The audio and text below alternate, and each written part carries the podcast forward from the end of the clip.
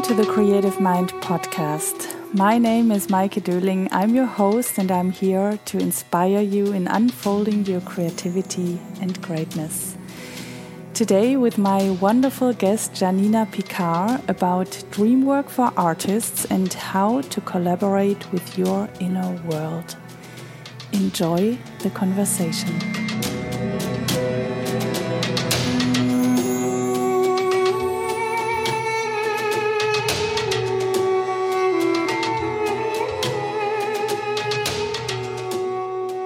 Welcome to the Creative Mind podcast. I'm excited to introduce my new guest today, Janina Picard, who is an actress, voice artist, breathwork, and dreamwork facilitator. She works and lives in Berlin and New York, and I'm very grateful to have her in the show today. Welcome to the podcast, dear Janina. Thank you so much, Maike. It's a pleasure to be here.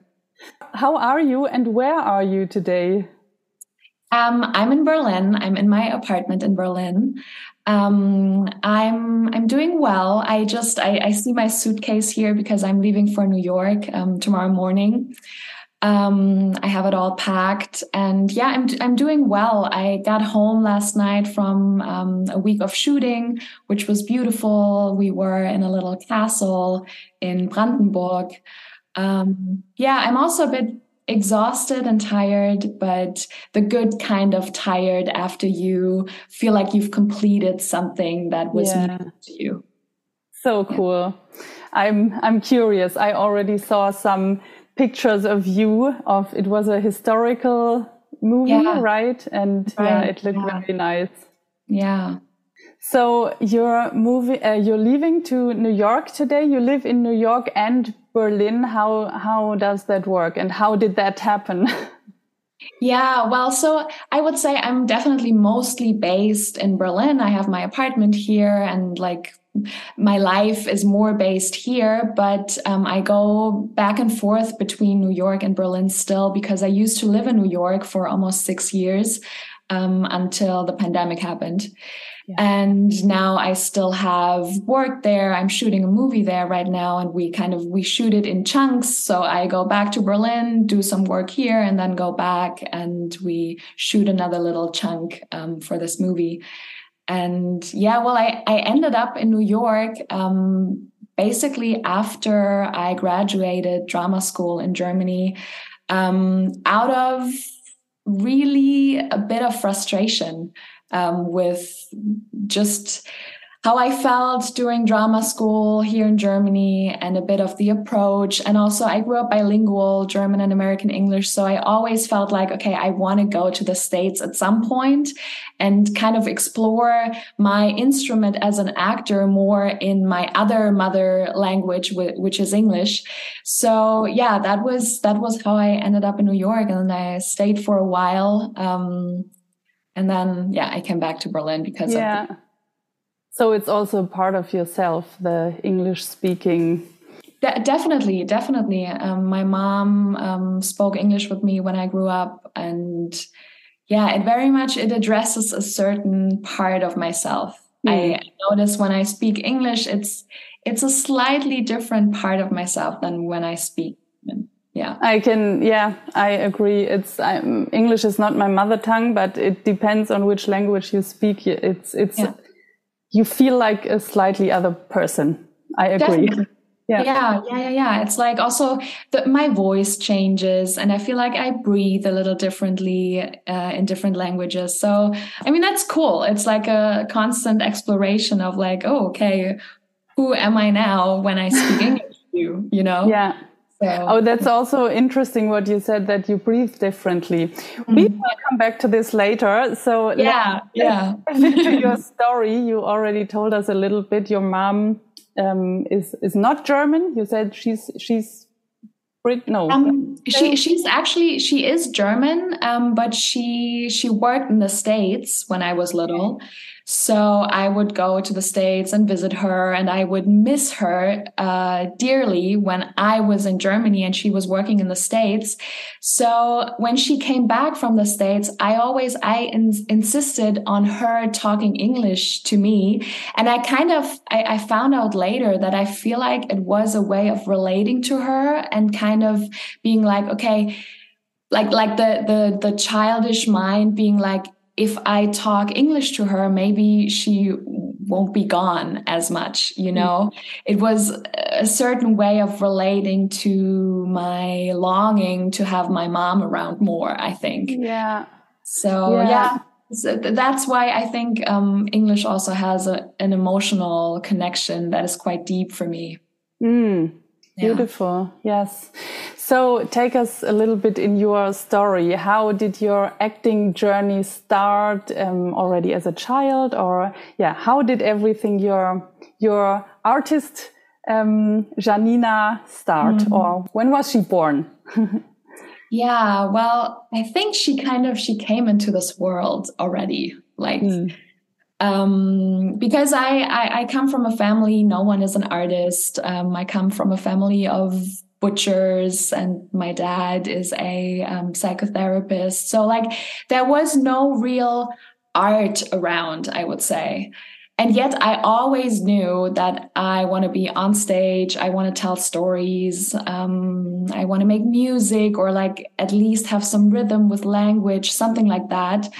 And then I think the the the the moment where I knew I want to be an actor was I was just five years old and I was in a theater with my dad. Um, not because we used to go to the theater a lot, but um, my dad was friends with um, an actor and his name is Pavis. Um, he's from Iran, and I was watching him on stage, this guy that I knew from like family dinners, and you know, he would come over and super nice guy.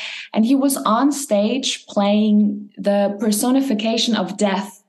And I remember crawling underneath the chair in the audience and being so scared, really scared to death how this very warm-hearted man could turn into like the devil and like such a shadow.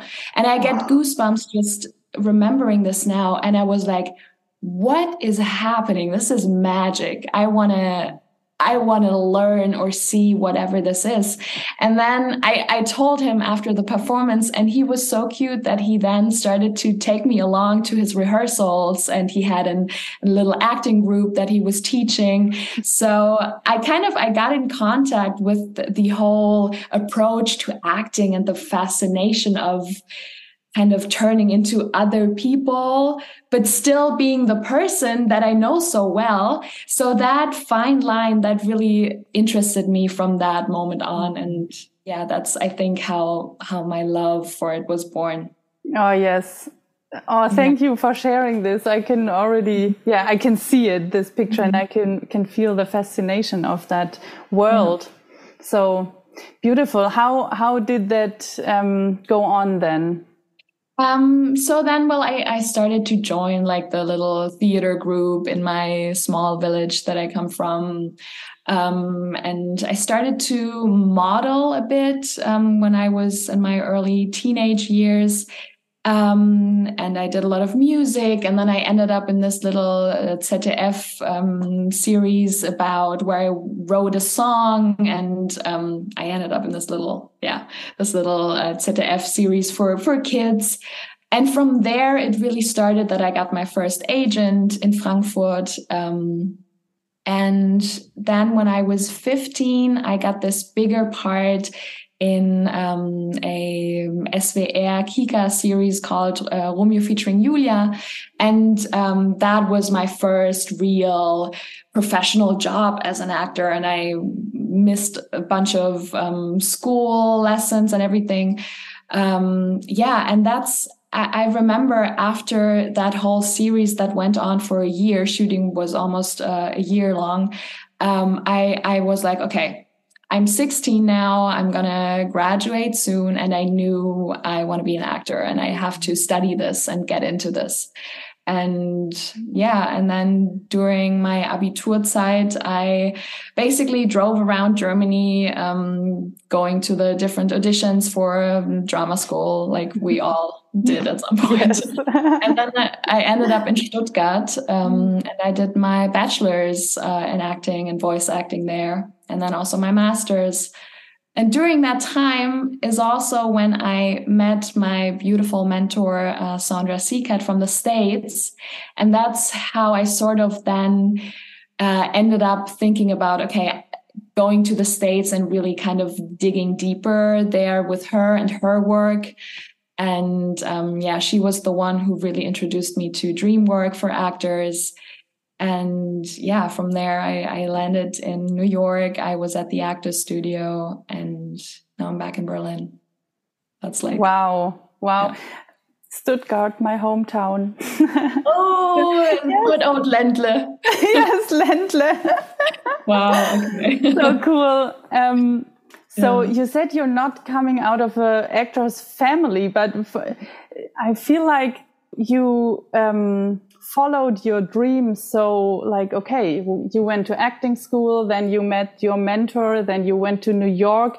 Was it always clear for you that you just do it or did you also have these thoughts oh can i do it and i'm not out of an acting family you know what i mean? Yeah i, I doubts people have. I mean the doubts are ever present. Yes ever present. I don't think they'll ever go away. Um, so yeah, the, of course I had doubts for sure, but deep down, whenever I really connected with what I want to do with my life, it was always clear. Mm. And I forget about this every now and then, and I kind of I lost the way in between, but there were always moments where I kind of reconnected with that source that tells me, yeah, I want to tell stories. I want to create from an authentic place that heals me, that helps other people heal and seeing themselves in the story. That has always been very clear somehow. Mm, yeah. Beautiful.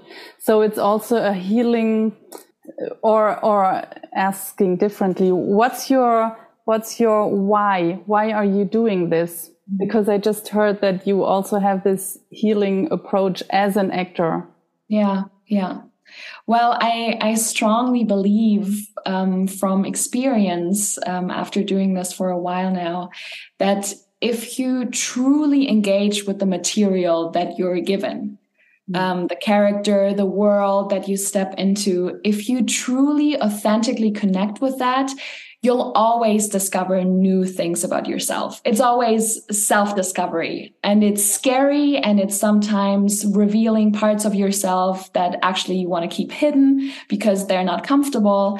But if you truly let them be there and kind of bring them forward, I, for myself, experienced great healing possibility really because I have the opportunity to not be in hiding anymore, but to be like, yes, this is all that I am. And there are messy parts and there's a lot of darkness, but I can bring it forward in a way that tells a story. And then the audience who sees it, who watches the film or who's in the theater, can then see their own darkness. Mm-hmm in whatever I'm bringing forward. And that point where audience and the actor or like me as the character are meeting is like, that's pure magic. And I think if you really approach that from an authentic point with a lot of reverence and gratitude for the work, then yeah, you can, you can experience healing for sure. That just reminded me of the first story you told when you were as a child um, seeing mm. this um, the friend on the stage who yeah, yeah who represented death and yeah. it's so true we always have these the light and the shadow and mm-hmm. yeah i love what you just said because yeah. i that's also um, something why i um, mm. like to to coach actors because yeah. I really think that every actor has something to give for his audience. Yes. In terms of healing as well. Yeah. And something very unique that is uniquely theirs. And it's only them that can, who can tell the story in a way that is authentic. So, yeah. yeah. Oh, beautiful. That's yes. exciting. Yeah. I also read, and I wanted to ask you this question on your website that you also have a black belt in martial arts and you practice meditation since childhood. So, what did that teach you? Hmm. Yeah, so um, I was kind of born into that because my father, um, he's a martial arts black belt and he was um, a professional. Um, yeah, he was professionally involved in martial arts when I was little. And um, I would say what it taught me early on is the beauty of stillness of like even as a child who had a lot of energy and wanted to move these moments of having to meditate with my father just because it was part of our martial arts training i think i early on connected to something that is only found in stillness mm-hmm. and of course i had no idea i didn't understand back then what I was doing, but I remember, and I, I, I th- there are pictures of me meditating when I was little, and I remember that feeling of like, there's something bigger, something out there that I can only listen to in silence if I drop in. Mm. And I think this, I mean, for sure, this has stayed with me throughout all these years of um, kind of, yeah, fostering my my acting instrument too, because I know that there is something that happens when you truly listen and when you're kind of opening up your body to to listen to what's present. Yeah. Yes.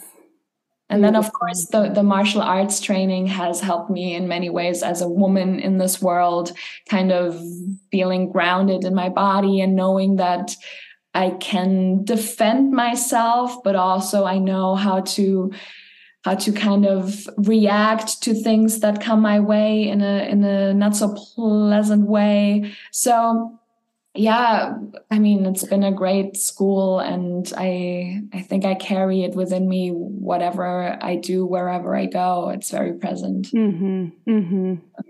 So how how is your meditation practice right now do you practice meditation every day or how do you use it um, right now, I have to be honest. Um, it's not so not not a daily practice. Um, I kind of I sometimes lose track when I'm in the bubble of shooting and kind of my my daily rituals get moved around a little. But usually, yeah, I I try to do it every day and I have like I have a bunch of little um, meditative practices. For me, it's not always just sitting down on my meditation cushion and carving out an hour to meditate, but oftentimes uh, it's it's gotten more to the point where it's like, okay, there's there's five minutes before a Zoom call, and all that I do is close my eyes and go inward for a bit, or even when I'm uh, on the subway or um, even on set when like everything's uh, everything has to be moved around and there's a lot of noise and the camera is not ready yet and you know you have to dive deep in like a second i just i go in. And i think that's more my practice now is to not I kind of try to not have it just a practice that I do when I'm by myself and I kind of carve out time, especially for that. But how can I integrate meditative states in my daily life? Yes. So I think that's kind of my exploration at the moment. I like that. I um I have kind of the same. I meditated mm-hmm. five minutes before our call. Well, yeah, because same. I was very, very in a kind of chaos this morning. I told you we moved, we just moved a few days ago and I was still cleaning and clearing everything. and then I, yeah, I just am listened to a meditative music and, and closing my eyes for five minutes and it changed a lot in these yeah. five minutes. And I love that. Yeah, yeah. Yeah. Yeah. And I think it's also after because I've meditated for years and like deep and long um, th- there is a point where you know how to access it even quicker. And yes. I, I feel like I'm really I'm getting to the point where it's like, and you can probably relate to where it's like, okay, you only have five minutes, but you know how to enter the state. Yes. So sometimes it's just about entering the state for like a couple of breaths, and then you've already settled yourself into a more centered way of mm. existing. Mm-hmm. And also connected to that, how do earlier you said that you always remember why you're doing this the acting mm-hmm. and mm-hmm. you always come back to this feeling that you you are an actress you are an artist mm-hmm. how do you reconnect to that when you kind of get lost in mm-hmm. something mm. That's a that's a great question because i mean i get lost all the time. I, we we all do. we all do. Yeah. We get so lost in all the things that we feel like we need to do and like all this mind chatter.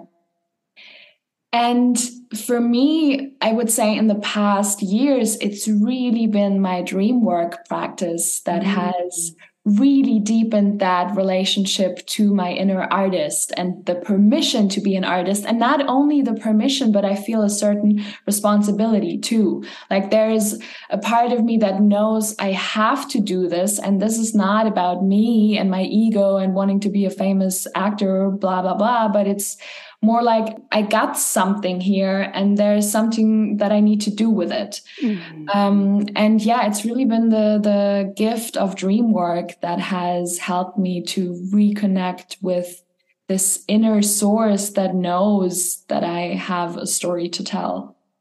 Wow.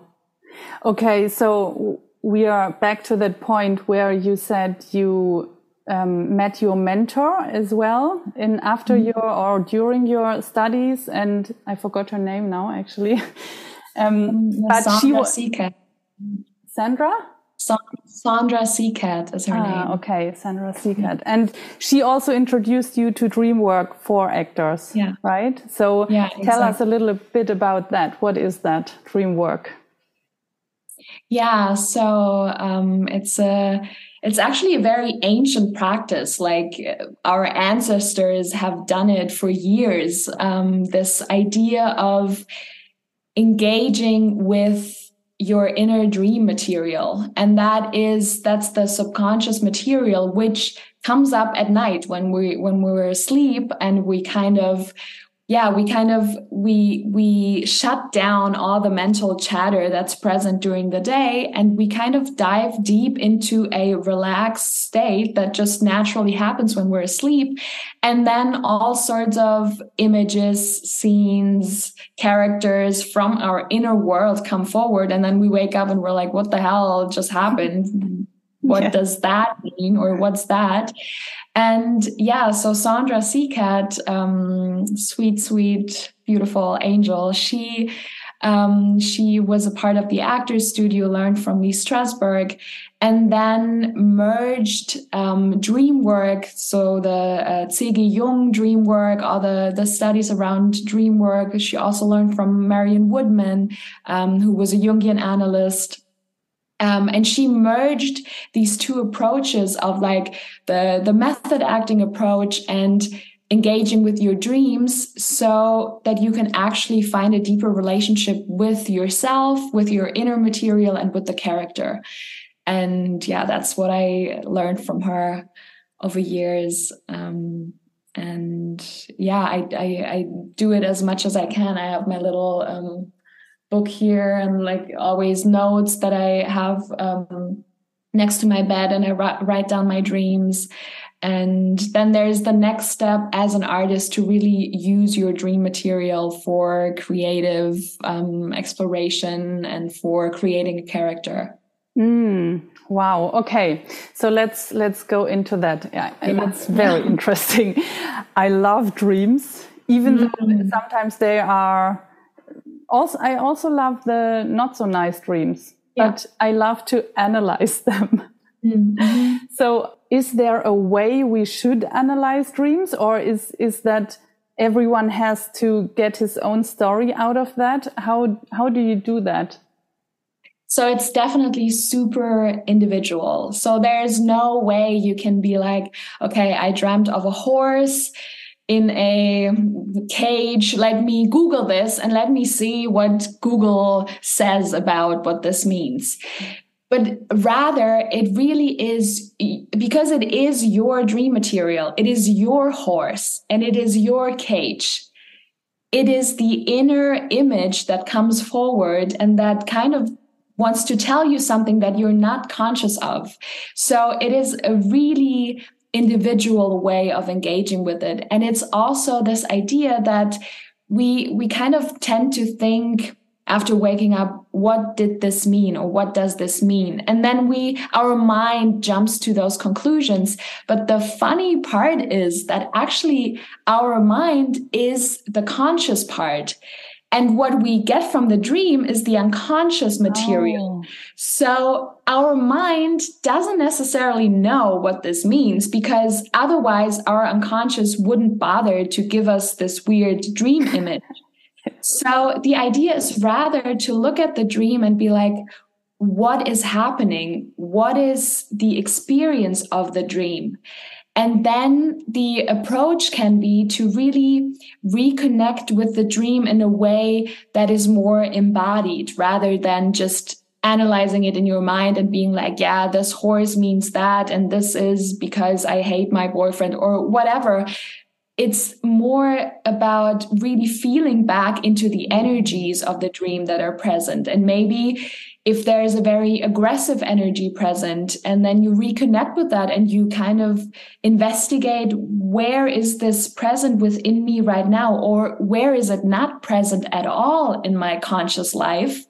And maybe this is a way of my unconscious telling me hey this is a part of you that has been neglected. Look at me Mm. And yeah, in, in that way, you can look at dreams almost, they're a world and they're trying to help you be more whole.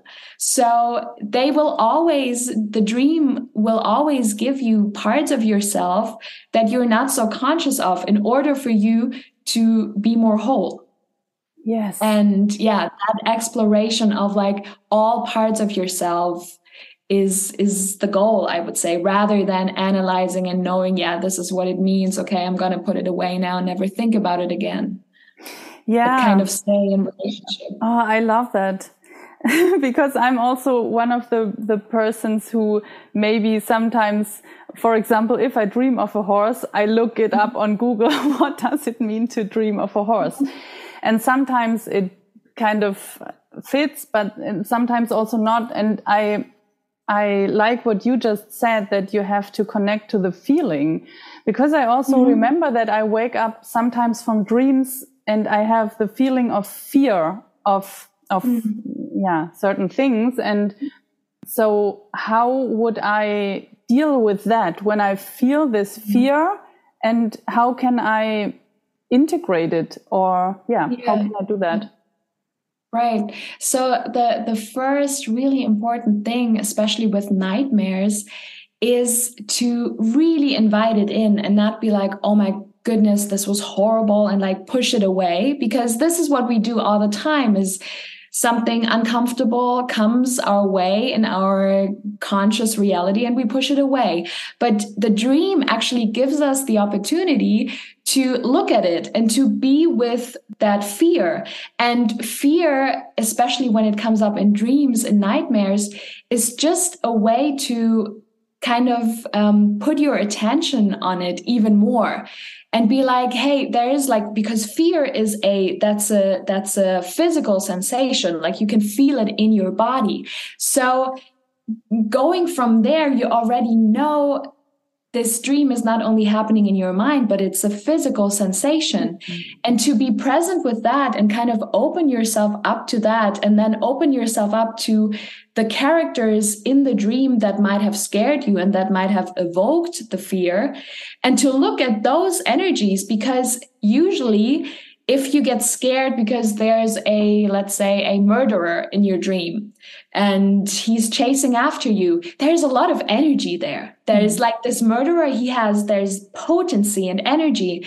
And if you can step into that and kind of be curious about it instead of being like oh my goodness this scares me so much i just want to get up and kind of just distract myself from it, then there's actually a relationship evolving that can actually help you. And like give you that that energy that potency that is there. And then if you're engaging with it in an artistic way as an actor i mean this is such rich material. If you know there's this energy within you because the murderer is a part of yourself and if you know hey this is within me so I can actually I can use it if I have to play a part that is darker or that needs a lot of aggressive energy or like whatever it is, you know it's within you because otherwise your unconscious wouldn't have given you this this image, this character.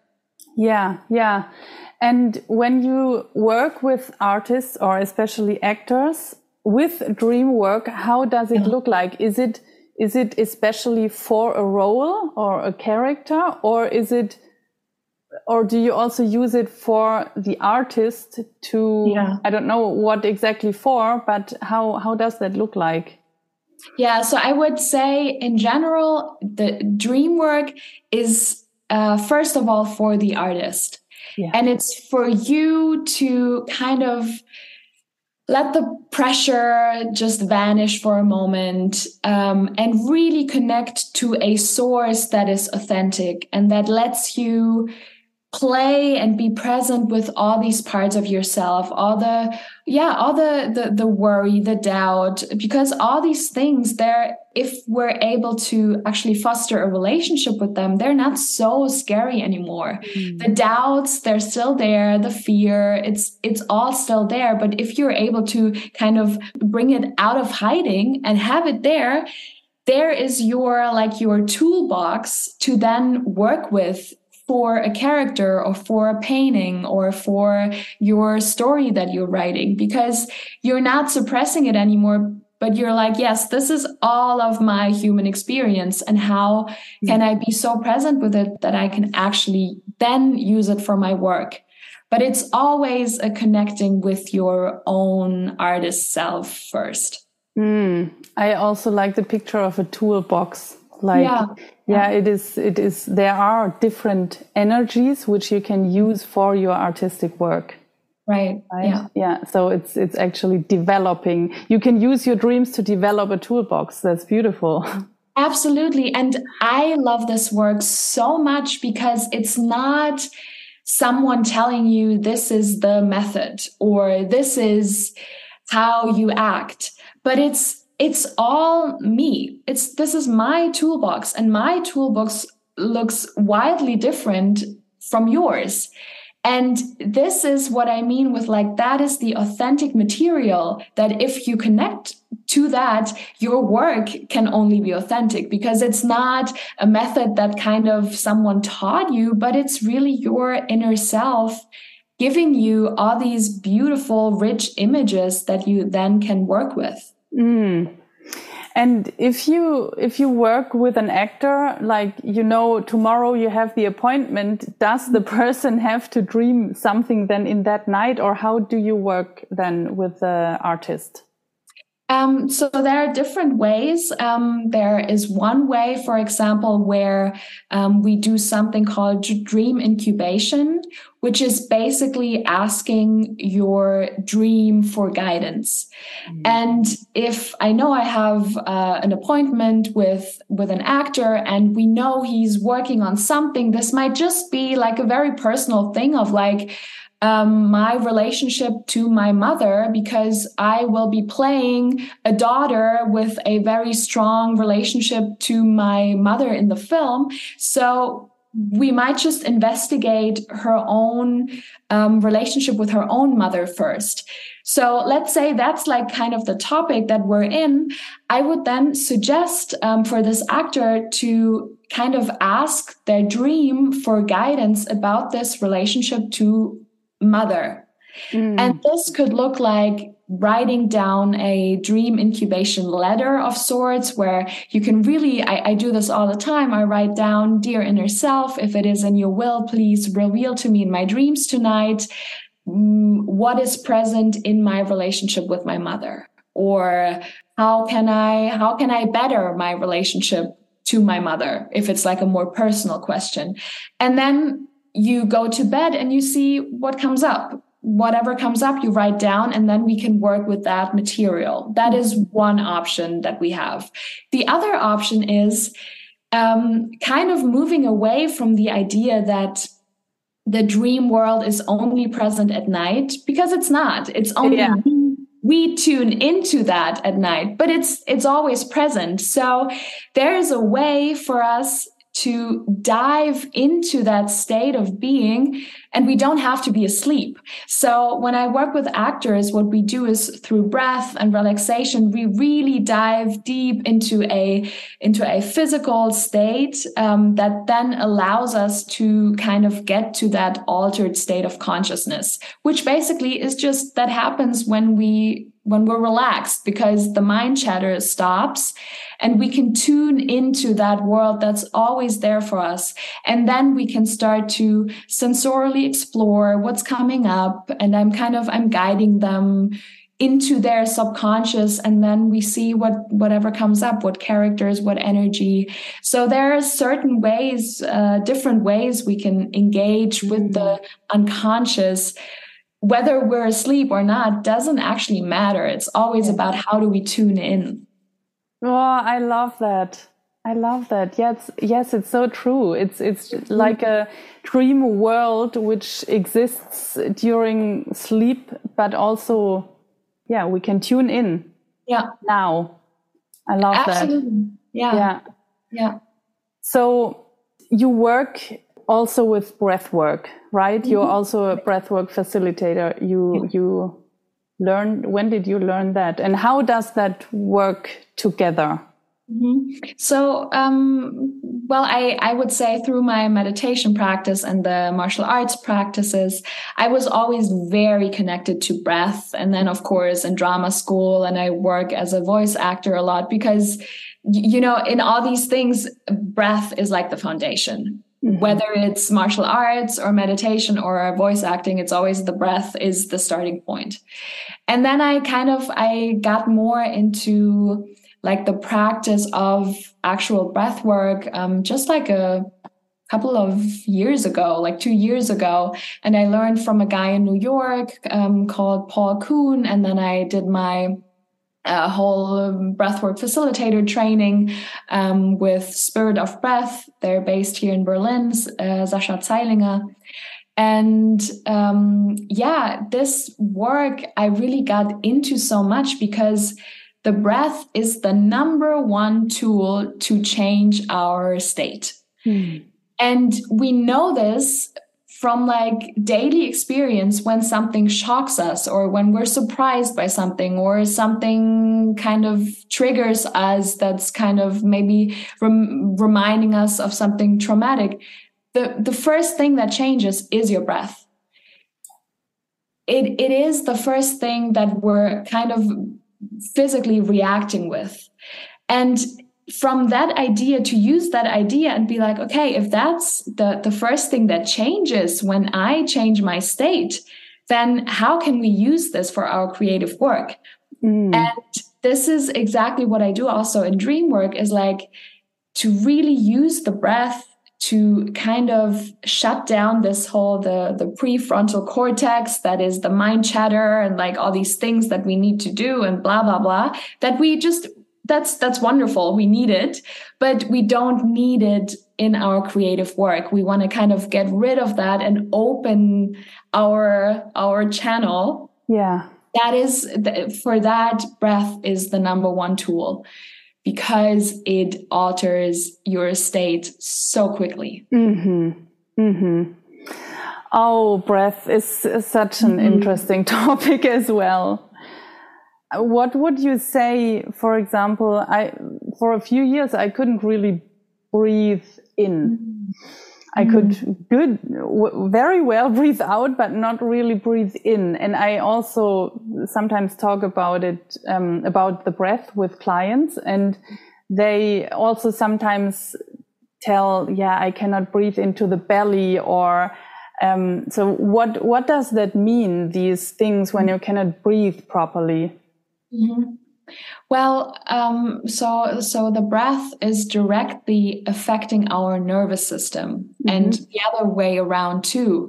So when we're kind of in a sympathetic state of the nervous system, which is like this fight and flight and doing things, and like th- this is a certain mode of our body where it just switches to uh, anxiety almost. It's like it's this ancient thing um, that our ancestors had of like fight and flight. This is about life or death. And that is still ingrained within us. And what happens often is that we kind of stay in the sympathetic state of our nervous system. And then, if that's the case, we really physically can't breathe because our whole system is in this mode of fight and flight. And it's not important for you to breathe down into your belly right now if you're being chased by a lion, which is, you know, where this was actually born this this sympathetic state is from our ancestors who were chased by a lion and to kind of to get out of that the the tool is to reconnect with your breath. But then if there is like you feel like as you said you're not able to breathe in for example i would get really curious about it. Like what is it? Like breathing in is that's breathing in energy that's also receiving. Like yeah and getting really i'm just all about getting curious like what is it that i'm maybe not receiving or where am i not surrendering to life or where do i not allow my body to take up space? That's um, in my experience a big thing also for women like this idea of like really taking up space with your body with your breath with your belly like making yourself big all these things play into how we breathe which is mm-hmm. wild because we come into this world as perfect breathers yes yeah and just watching kids like they breathe in the most healthy way and it's really kind of our job to feel like how can i reconnect to that state of playfulness of having my body be breathed basically mm-hmm. Mm-hmm. Last year i had one breathwork experience with a friend of mine and that was my first breathwork experience in in that way with with a breathwork facilitator yeah, yeah. live and that was crazy because i in the end i really felt my body be breathed breathed yeah. how do you say that yeah, yeah. and um, also in that state i really could feel that the brain was kind of off it was it, it was just floating and the pictures were coming and the topics were coming up and then also I could feel on which parts in my body these topics were stuck, like as an energy. And mm-hmm. that was so interesting. It was almost like a psychedelic experience yeah. a little bit. And that also surprised me because I didn't expect that from breath work. Yeah. So, yeah. um, what yeah. is my question? In in what kind of state do you come when you practice breath work? Yeah. So what really kind of actually quickly happens when you're in this kind of breath work and you, are like in one of those breath work journeys, we shift our brain waves and we're not in this beta brainwave anymore that we're in in our conscious day-to-day life that we need to function. But what really quickly happens is that we kind of shift to alpha brainwaves and then to theta, which is again, and that's where it connects to dream work, is we're in theta brainwaves at night when we're asleep. Mm. And that is the kind of brainwave that shuts down the prefrontal cortex and all these to dos and the mind chatter. And we're in that state of where we're so open that we're able to connect with the world that is there and that we usually don't see because we're so closed so we kind of we move into a relaxation that is as deep as if we're sleeping but we're not asleep you know from experience you're actually very awake like yeah. as you said you felt all these the where are the blockages in my body and like you you feel yourself so consciously yeah. and at the same time you're in theta brainwave so you're super relaxed and that is where the connection to the unconscious also comes. And that's where you then can engage with your unconscious material and like kind of be curious about your body and what's present. And that is for me also the magic of it is like you don't need a substance. You don't need actually to take a mushroom. Um, I don't have anything against mushrooms. Yeah, yeah, beautiful creatures, but you don't need a substance. You can get there with your breath and then be in the state of really kind of exploring your unconscious in a very healthy way. Mm-hmm.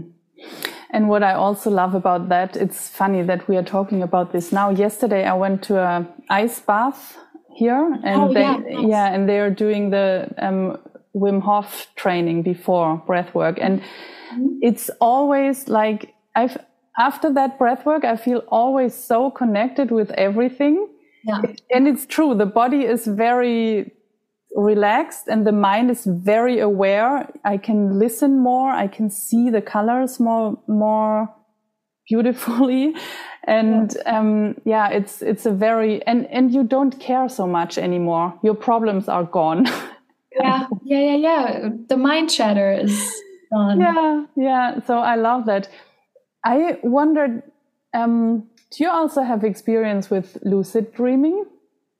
Um, yeah, I do. Actually, more recently, um, I I'm kind of I was always a bit like hmm, lucid dreaming. I'm not so interested in, interested in that because actually I want to surrender to whatever my unconscious is bringing forth by itself. So I was never so interested in like kind of controlling my dreams um, in that sense of like where, where I thought, okay, this is lucid dreaming. But recently, and I think this just happened naturally because of my dream work practice and because I'm so engaged with it, is that I'm oftentimes now very aware of my dream incubation question in the dream so I, I go to bed and I, I sometimes I also do like little rituals um, at night to like for example I draw something that is related to my question or the topic that I want to investigate during during sleep.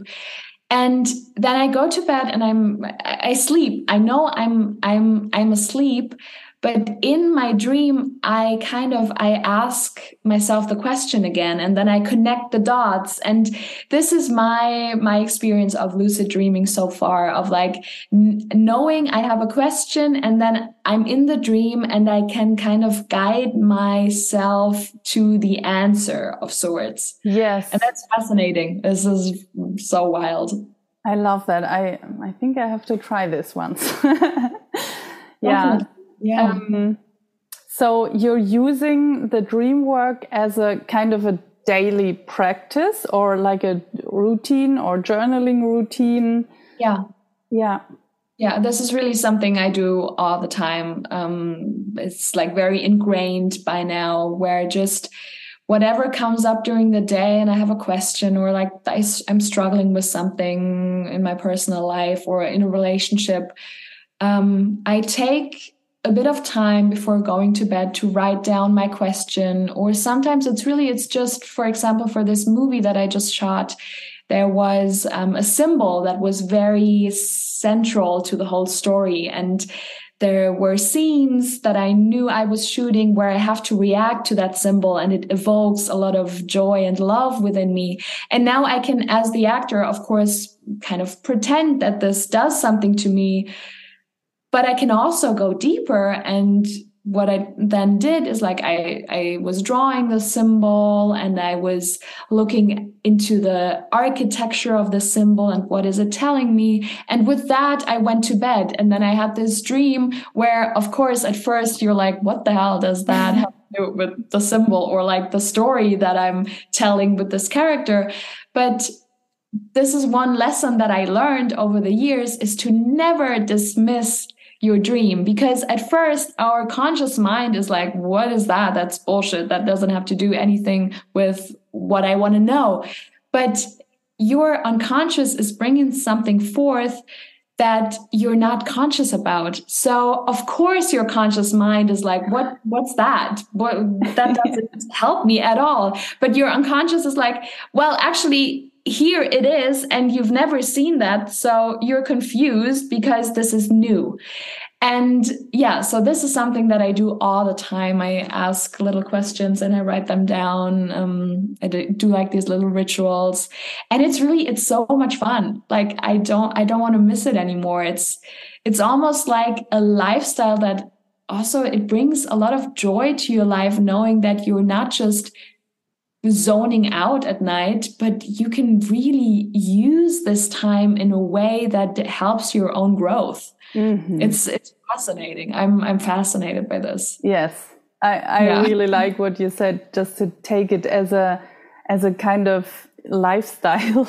I love that. Mm-hmm. Mm-hmm. And it's also kind of for me it has a very playful component, like also switching between these states. I love that as well. Mm-hmm. I'm also working with brain waves and getting in creative states. And it's, it's, I love these, these, yeah, to practice to switch the state of the brain and right. our conscious yeah. also being in the in the in between state between the really the consciousness and the subconscious and it's yeah. it's fascinating Cool. Yeah, I love that you talk about this being playful and yeah. and the joy of it because that's really what it is for me too. Is like there is a lot of playfulness in there and it's actually like also that the dream wants you to engage with life and wants you to experience life in a way that is rich and to, to yeah to really engage with that is really joyful. It brings me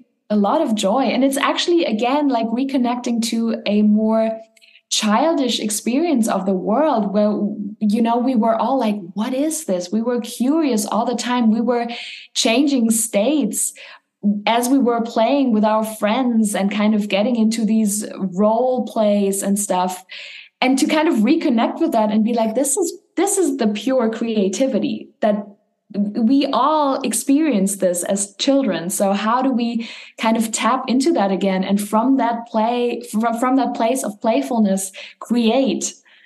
Yeah. Oh mm-hmm. this it feels so rich. So it like is. we we can take everything out of the different worlds and use it as as an actor artist Absolutely, absolutely. And it's never ending. It's a never ending source because also we are always changing. So like to to really know that this is like this is a source without bottom, basically. Mm. Yes.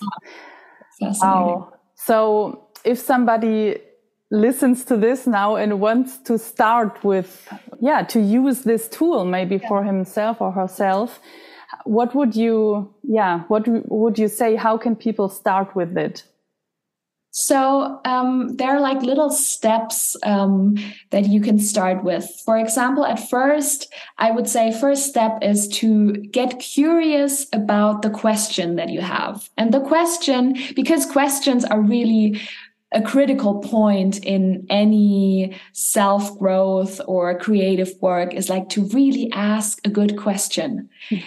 and this could be a personal question like, how can I improve my relationship to food? How can I improve my relationship to my husband?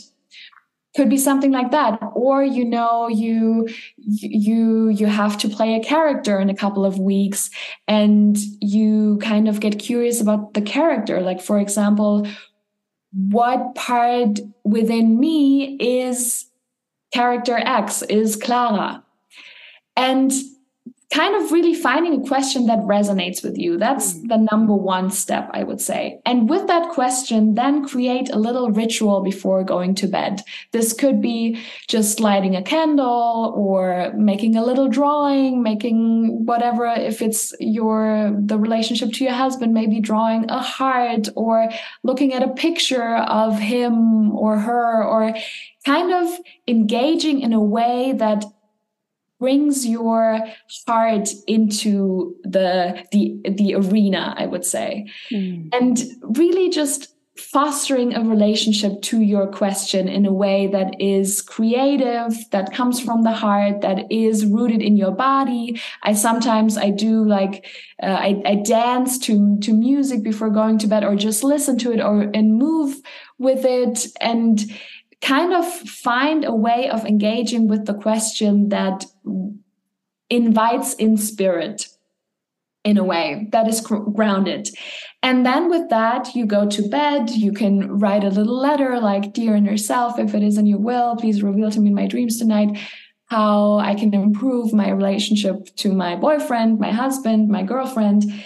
And then go to bed, see what comes up. And then the most important thing is the moment you wake up, write it down or um, have your voice memo on your phone ready and just whatever is still there, write it down, record it because at night our short term memory is uh, asleep. Yeah. So when we wake up, the, the short term memory is not active yet and we don't actually remember anymore. So, so this moment between being asleep, waking up, before going to the bathroom, really writing down, recording your dream. And sometimes it's not the whole thing. Sometimes it's just a little, sometimes it's just you remember, or I dreamt of a white horse. And that's all you remember. And maybe you remember the fear. So then you write down white horse fear and you kind of, you, you stay with that and with the idea that the dream world is always there for us. See what comes up during the day. And sometimes, even if we don't remember the dream at all, be open to what happens during the day because then sometimes, I'm sure this has happened to you before too, is like you walk around and you see this tree and you see the leaf falling down, for example, and you're like, wait a second, I dreamt of a dream last of a of a tree last night. And then you kind of remember these bits and pieces that are present still. So yeah, writing down your dream and throughout the day being curious about little synchronicities, little signs, little symbols, whatever comes up.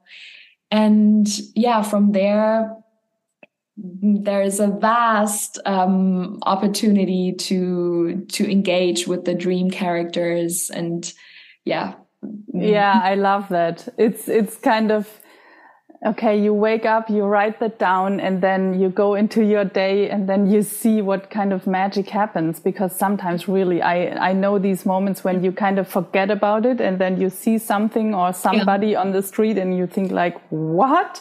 This is um, the magic. And i think that's how we yeah how the magic happens for me. Yeah. Absolutely absolutely yeah, yeah. It's tuning into the magic. It's always there. Yeah. Um, I just had a thought because I was uh, thinking a lot of about dreams, uh, not the dreams we have during the night, but we know that it it's all yeah. connected. I was talking about dre our dreams, like the visions of our future lately, yeah. and do you also work with dream work and like what are our visions? Or we could i guess we could work with that. Do you know what i mean? Definitely.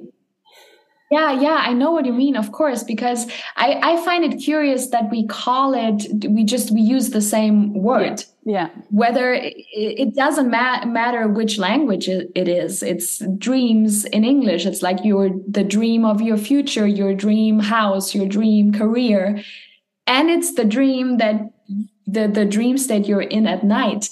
And i think this is not a coincidence at all because what happens at night is that we connect to these inner images. And then we wake up and we dream of a career as an actor and we dream of living um, on the beach at some point. And these inner visions they come from somewhere. They come from some kind of source. If they're an authentic dream. If it's like if you have the dream to be a millionaire and drive a Ferrari at some point and it's not really connected to source, it's not really authentic to you, then it's a different kind of story. But if it's something that really matters to you, if it's your career as an artist and you see these vision, vision visions of yourself having an exhibition with your artworks, then it comes from a a source that is the very source that we access at night too. Yeah. So I really truly believe that engaging with the inner material helps fostering our vision out there because it's kind of with art, it's always about having the inner vision so ready that we're able to bring it out because that's what we do as actors artists writers is like we make the invisible that only we see visible by playing a character by creating this beautiful painting. Yeah. so yeah i truly believe engaging with that material helps our vision for the future for our dream life. Yeah i can relate to that. It's, i just had a little flash you were mm. talking about this because I realized that okay, I have to share this now, but this is very private, but I have to share it now. it's interesting uh, when I think back to my acting career and also after that, I always or a lot of times had this dream that I was standing on stage and I forgot my text or, mm. or I didn't learn it mm. at all. So I would fail or something like that. Mm. And when it comes to like vision work, I did that with different coaches and in different programs. And it was always, it always comes to one essence in the end. And I have a lot of times this, this picture of me standing on a stage. And mm-hmm. it's interesting now. I just connected these two and thought, I, I think at that time I had a lot of fear of failing in mm. following my dream. Mm. And the interesting thing is that that I'm not working as an actor uh, actress anymore now, and it's also not really my wish. I don't know. Maybe some one day it will come back, but still, what I do now is for me also kind of I'm standing on stage. Absolutely, you're. And I think this is really something what my life is about. Yeah, beautiful. yeah. yeah yeah, and see, I find that fascinating. That's a beautiful story because there was this environment of the stage, but there was a lot of pressure and fear and worry present. But you kind of managed to take out the pressure, and now all that's left is the stage. And yeah. That's beautiful because, and whatever stage that is for you is your stage. You know, it doesn't necessarily have to be the literal stage that you're standing on every night because you're part of a theater ensemble. But it, what is your stage? What yeah. is your, like, your dream stage, you know? And yeah I, I mean i find this fascinating that you kind of found a way to engage with that also in a healthy way because this mm-hmm. now sounds like very grounded and healthy and like you're standing there and not worried about the text or forgetting yeah. about it but like really being grounded in that yeah yeah it's it's interesting because it it is still something that kind of leads me because it's a picture which is almost always present. That is something I also always reconnect when I'm lost. Right. Picture. Yeah. And it kind of leads me, but also I feel like I'm already doing it. For example, what we are doing now here on, on this Zoom, in this Zoom stage is also, we are on this stage as well. Right, right. Last year, I also um, was doing a program with a few actors and it was all about yeah, what is our stage? Where mm. we, can we enter our room? And because I think we don't have to find our stage, we can build our stage. And then if we follow our, like our vision or our picture, that what we were talking about, the stage will unfold in front of us. Yeah. Definitely. Yeah, it's, it's a beautiful picture. Definitely. Well, thank you for sharing. This is, uh, yeah, a very like a potent inner inner image for you. Yeah, definitely. Yeah. And it's it, it's funny. Um, th- there's this quote by C.G. Jung, uh, and I'm kind of paraphrasing it, but it's the dream is the stage basically that we're in, and the dreamer is not only the stage and the actor but the dreamer is like it's the producer the the actor the the light team like you're all of it. You're the creator you're the theater itself you're the stage you're the actor. Mm-hmm. and to also look at your dreams like your nightly dreams in that way of being like yes all that is present there is me. The horse is me. The piano is me and i am also the one dreaming so yeah to to engage with images inner images in that way where you know i am standing on stage but i'm also the stage myself and i'm the creator of my stage is like that's i mean that's also so empowering that's yes. what i love too so empowering it's not I'm sitting here waiting for the next job, which, you know, we all have experience with that. But it's like actually engaging with something that is really authentic and creative within yourself mm-hmm. and using that rather than waiting for the next opportunity. Oh my God. I lately I heard a sentence also of one of my mentors and she said, sometimes it's not so much about the dream, it's more about the dreamer. And that mm. very much um, relates to what you just said for myself, because it's really about ourselves. We are the dreamer and we have the material inside. We are the ones who connect to the source and we are the ones who unfold it. So we have to work on ourselves and the dreams will unfold.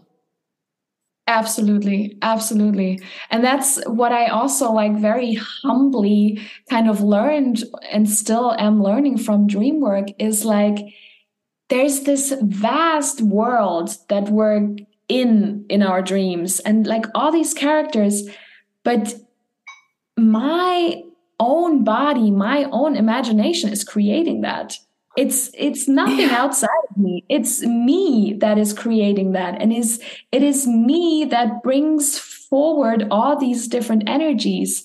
And to kind of embrace that and be like yeah i'm really the creator of my world. I'm creating crazy worlds every night. Like everyone, like every human being on this earth creates these worlds at night. And to kind of take that with you in your day to day life and in your in engaging with your career and your dreams and being like, I, if I, if I can do that at night, how do I make this now visible and kind of put it into the dense reality that we're in uh, during the day and kind of materialize that in a way that we're in charge. We're we're the creator. We're the dreamer, as you said. Yeah. I love this topic. It's so beautiful. It's so fascinating. Yeah. So, what would you say is source? No, that's uh, what is source? Hmm.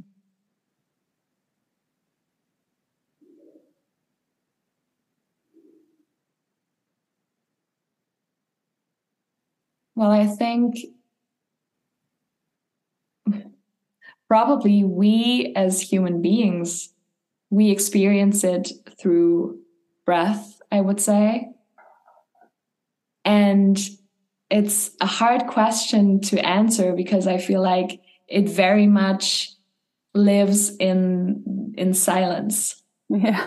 Yeah. So like all the words that I now could come up with they're not doing justice to what source is. Mm. It's, it's a feeling, it's a connection, it's it's the opening of the channel. It's something very ancient and something that also connects to future. Yeah, I, I, I feel like it's in it's in the silence I love that. Mm. I feel like I don't want to add right. something to that. yeah. I yeah. think it was the moment after I asked the question and you closed your eyes and was sitting like that, and I closed my eyes as well, as well, and I think that was yeah it. Absolutely, yeah. yeah. Mm -hmm. And I think it also has to do with a lot of things we were talking about today. Like, I agree that we connect to that through breathing or when we do breath work, mm-hmm. when we tune into the dream world, when mm-hmm. we connect to ourselves. Yeah, I think everyone has to experience it, him or herself, yeah.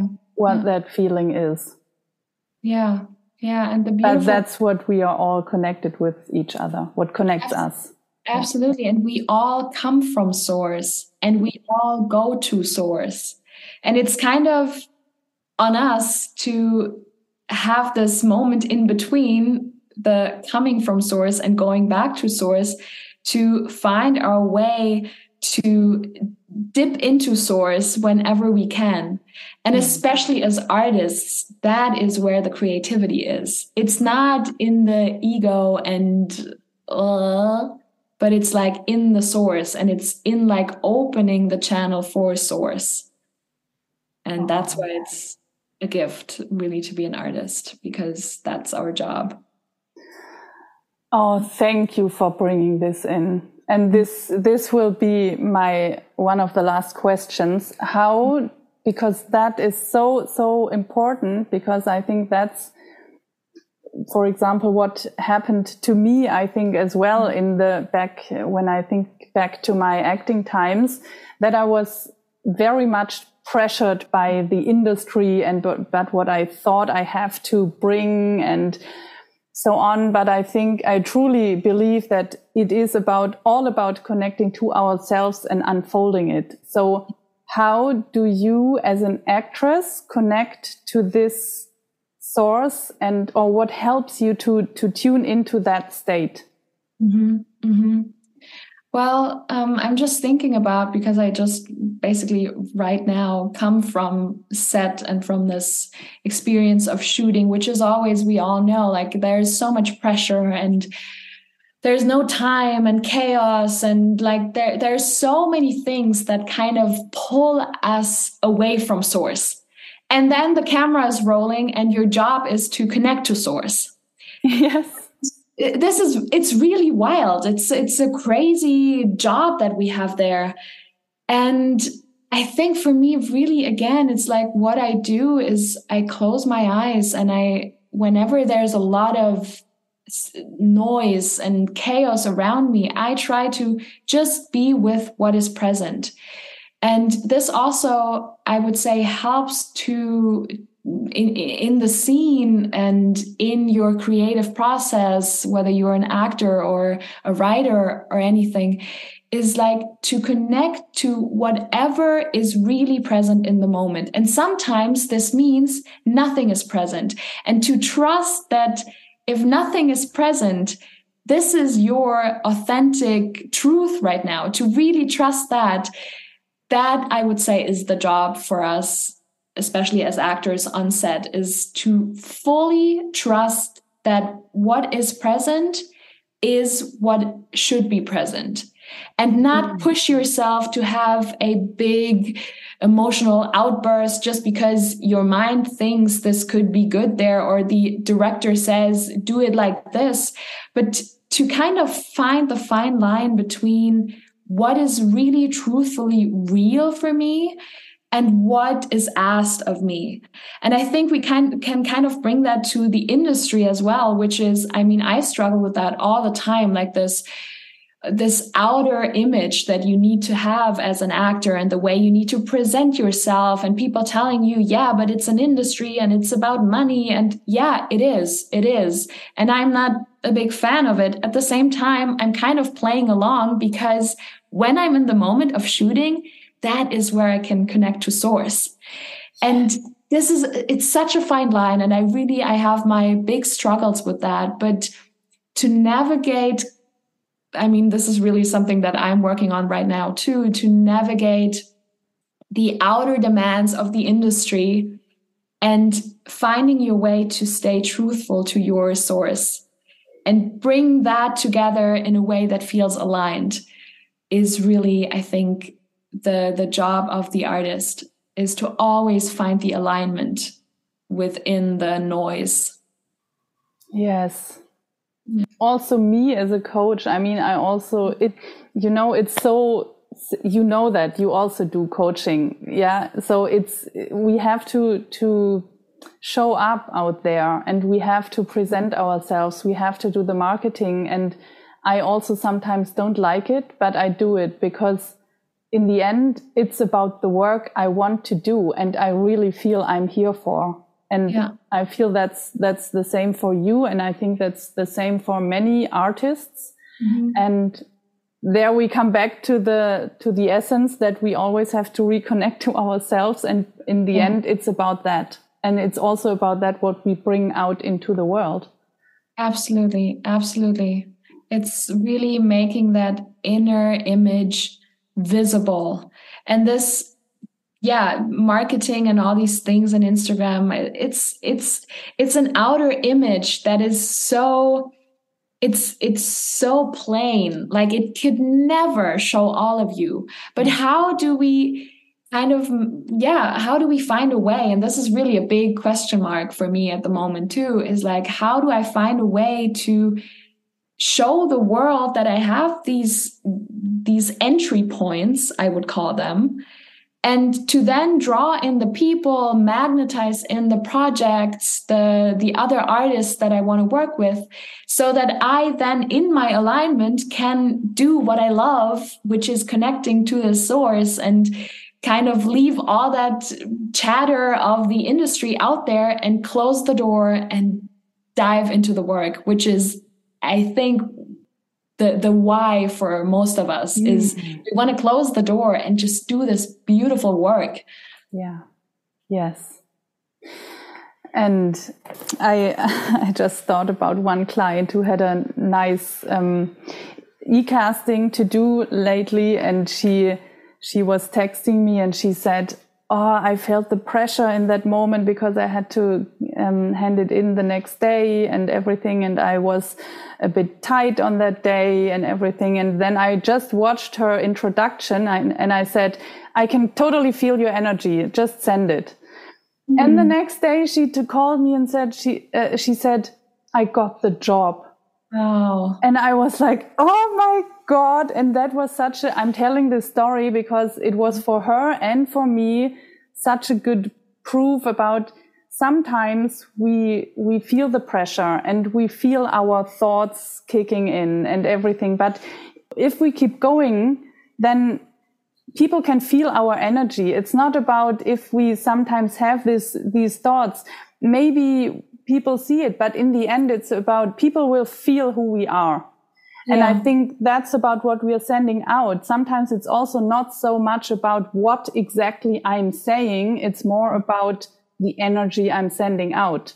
Also for me as a coach. And so I think we can trust that if we work on ourselves, if we work on the dreamer, yeah. then we will send the energy out, even though sometimes we don't breathe properly or if we feel a bit tense or whatever it is, there will always be something, but we can trust that we did the work and we are sending something out.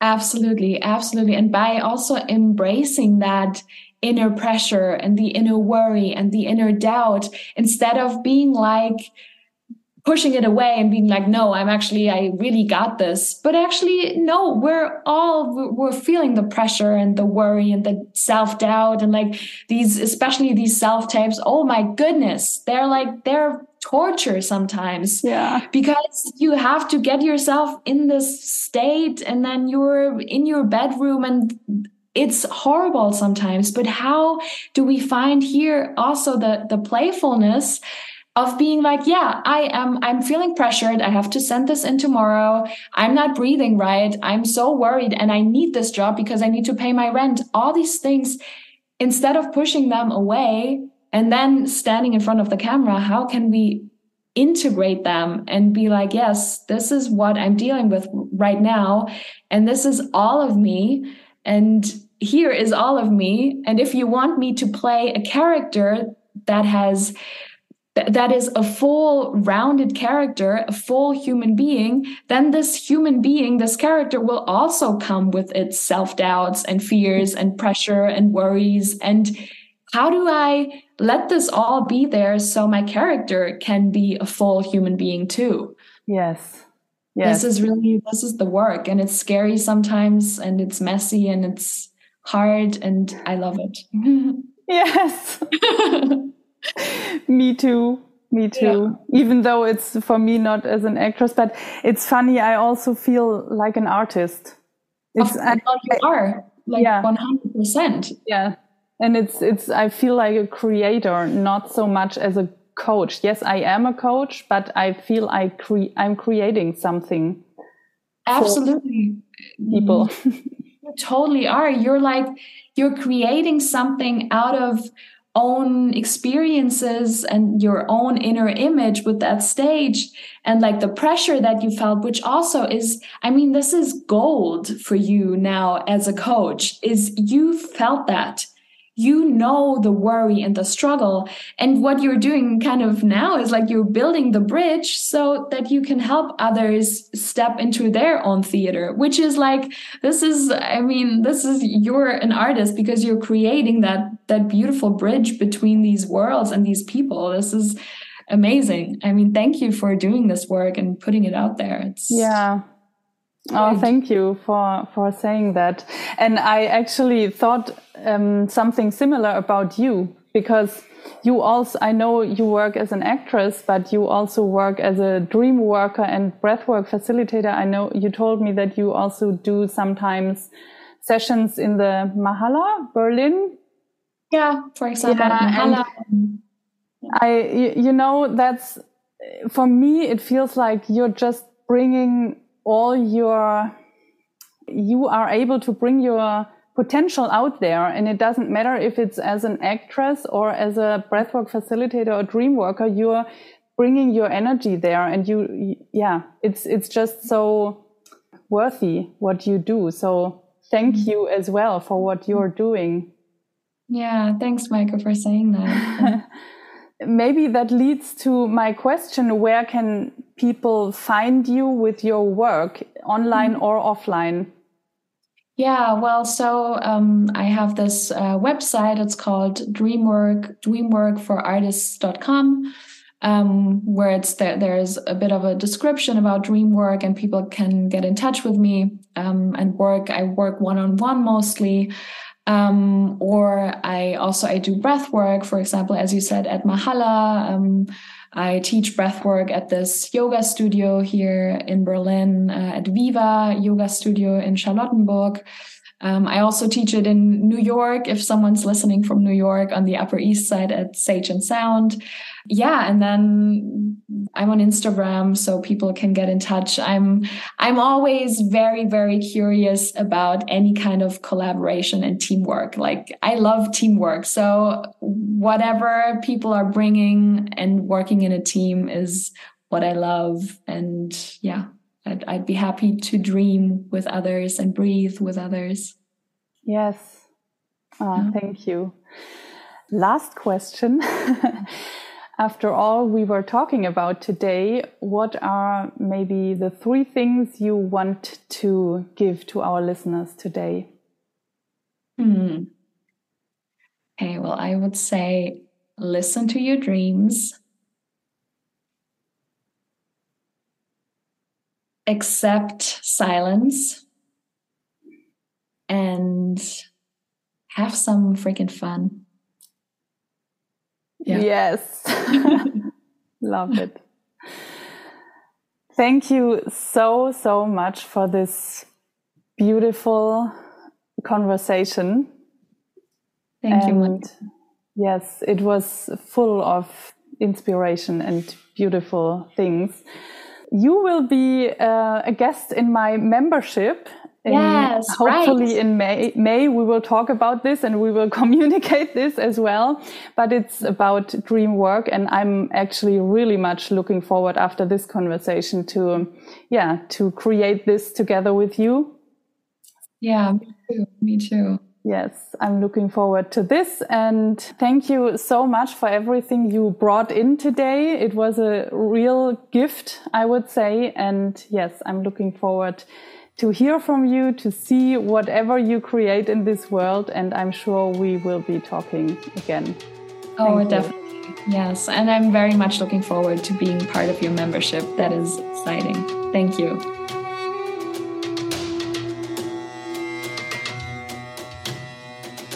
I hope we could inspire you with this conversation and you took something for yourself from the episode.